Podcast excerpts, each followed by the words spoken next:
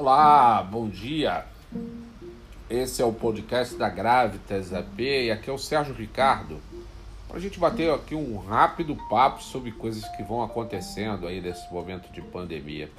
Hoje, é, mais cedo, eu estava pensando, eu até cheguei a, a publicar um post no Facebook sobre a importância da devida atenção à ciência, porque, veja, nesse exato momento a gente consegue perceber é, o quanto não se investe em ciência, não só no Brasil, mas também no mundo.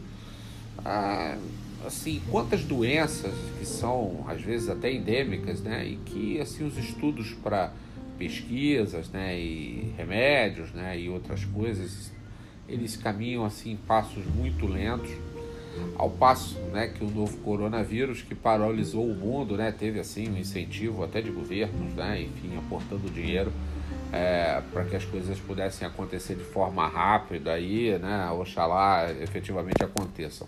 Mas se a gente só pensar aqui no nosso Brasil, né, temos coisas aqui que já poderiam ter vacina há muito tempo, a vacina da dengue, né, dos vários tipos de dengue, caminha lentamente, né, principalmente lá do Instituto Butantan em São Paulo, é, enfim, né, com a ajuda de outras parcerias, mas a gente tem outras, né, Zika, chikungunya, enfim, fogo selvagem, doenças assim, né, e doenças internacionais como a própria AIDS, que muitos e muitos e muitos anos depois a gente não tem aí é, uma vacina enfim, as pesquisas se direcionam realmente para, é, enfim, alguns coquetéis, né, remédios, etc., né, para fazer frente a isso.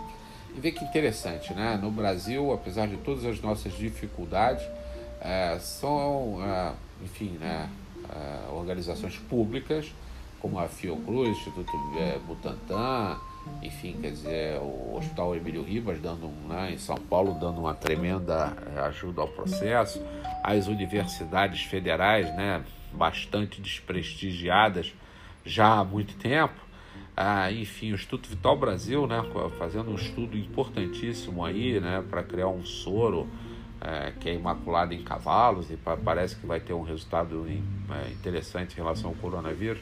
Mas na prática, né, assim, nós temos no Brasil malária, né, ainda, né? Malária silvestre, né, que enfim é natural, é uma coisa da floresta, mas a malária é, que atinge também o ser humano na medida em que o ser humano avança sobre é, o meio ambiente de uma forma né, predatória, se expondo a vários, vários, várias doenças né, em função da ganância do lucro, que na prática, se a gente parar para pensar, os motivos são um pouco diferentes, né? Mas o coronavírus nasce justamente, né? Ou aparece, né? Justamente por conta disso. O homem invadindo é o meio ambiente, é, atrás de comida, substancialmente na China, né? Para, enfim, né? capturar espécies é, selvagens, né, como lá o tal do pingolim, e né, transformar isso em carne e levar isso para os mercados é, de carne na China, aquela mistura toda lá que tem lá, onde se come né, absolutamente tudo. A fome faz as pessoas comerem absolutamente tudo. A gente aqui acha engraçadinho né, que o chinês come rato, mas quando não tem outra coisa para comer, enfim, né, vai comer rato. É, e quando não tem, evidentemente, um solo como o solo brasileiro, que você joga alguma coisa na terra lá e quando você volta um mês depois subiu é, alguma plantinha lá que pode comer, fruta e outras coisas, né? Mas é mesmo aqui no Brasil, para quem conhece o Brasil de, de, enfim, de costa a costa, já foi a mercados populares que são muito parecidos com mercados chineses, né? Na Amazônia, por exemplo, eu tive a oportunidade de presenciar, morei na Amazônia, os mercados de peixe na Amazônia, né? enfim, não só na Amazônia, em vários outros lugares do Brasil, as condições de higiene né, são assim, né, básicas, nem, nem chega ao básico muitas vezes, né? enfim, e você tem a presença de tudo lá. Ah, então, assim, né, é, é, eu acho que é, a pandemia nos mostra o quanto é importante a gente ter o domínio público dessa possibilidade aí de desenvolvimento de não só vacinas, mas também remédios, né, que possam né, fazer frente aí às, às mazelas né, da, da, da, população, mas sobretudo né, assim, olhar para o profissional dedicado a isso, porque esse é um problema seríssimo. Eu tenho alguns amigos aí que se dedicam há muitos anos à pesquisa E essas pessoas não têm profissão. Eles são estudantes profissionais a vida inteira, né? E dependem de é, projetos, né? Que às vezes têm dinheiro, às vezes não tem, que, que acontece agora. Há muitas, é, muitos estudos de coisas muito importantes que é, acontecem dentro das universidades, mas as pessoas envolvidas com isso são professores, mas enfim, que tem lá o emprego de professor, mas são poucos, e é, quem bota a mão na massa efetivamente né, é o estudante, é, enfim, né, de pós-graduação, né, lato ou estrito senso, estudante é, de mestrado, enfim, estudante do doutorado, que muitas vezes recebe uma bolsa de pesquisa de, sei lá, um salário mínimo ou alguma coisa do gênero, pra, e se, se e muitas vezes dá um resultado que levado para a indústria né, vira uma coisa de milhões e milhões. Ah, enfim, e essa pessoa sequer tem uma profissão. A profissão de pesquisador não existe né, nesse, no Brasil e em alguns outros países do mundo. Então é uma coisa que a gente devia começar a pensar, e não só nas áreas de medicina, é, produção de é, pesquisa de fármacos, né, biologia, microbiologia, etc., mas nas outras áreas, também engenharia, também é, na coisa da ciência da computação, também na coisa das ciências sociais, das várias ciências sociais.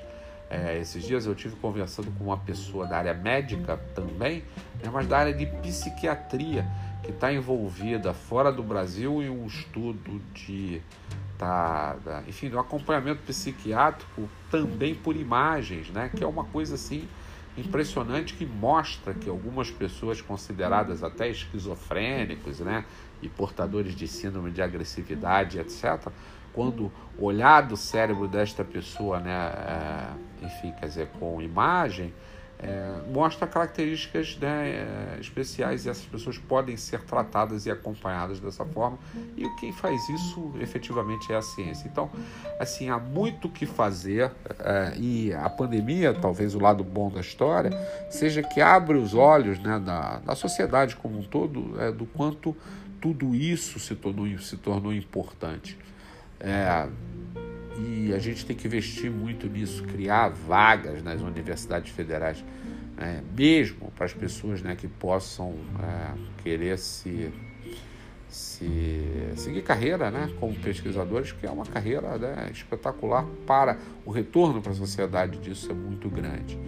E assim, né, a gente não faz ciência sequer com a língua que fala, né, porque entender as variações linguísticas, né, que é um dado cultural espetacular, entender o poder do cinema, tá, tá, tá, o cinema, do teatro né, e outras coisas brasileiros né, na formação da nossa própria cultura, nós que importamos cultura durante muito tempo, basta dizer que, enfim, né, as palavras, os anglicanismos né, estão aí nas palestras, enfim, né, é, nas, nas revistas né, e tudo isso, e muitas vezes as pessoas né, falam lá o famoso plus a mais, sem saber nem o que significa o tal do plus, né? Então, enfim, cometem um pleonasmo até sem saber, é por falta de é, pesquisa e a transformação desta pesquisa, até linguística, né, em objeto de consumo das pessoas. Né? Então vamos ficando por aqui.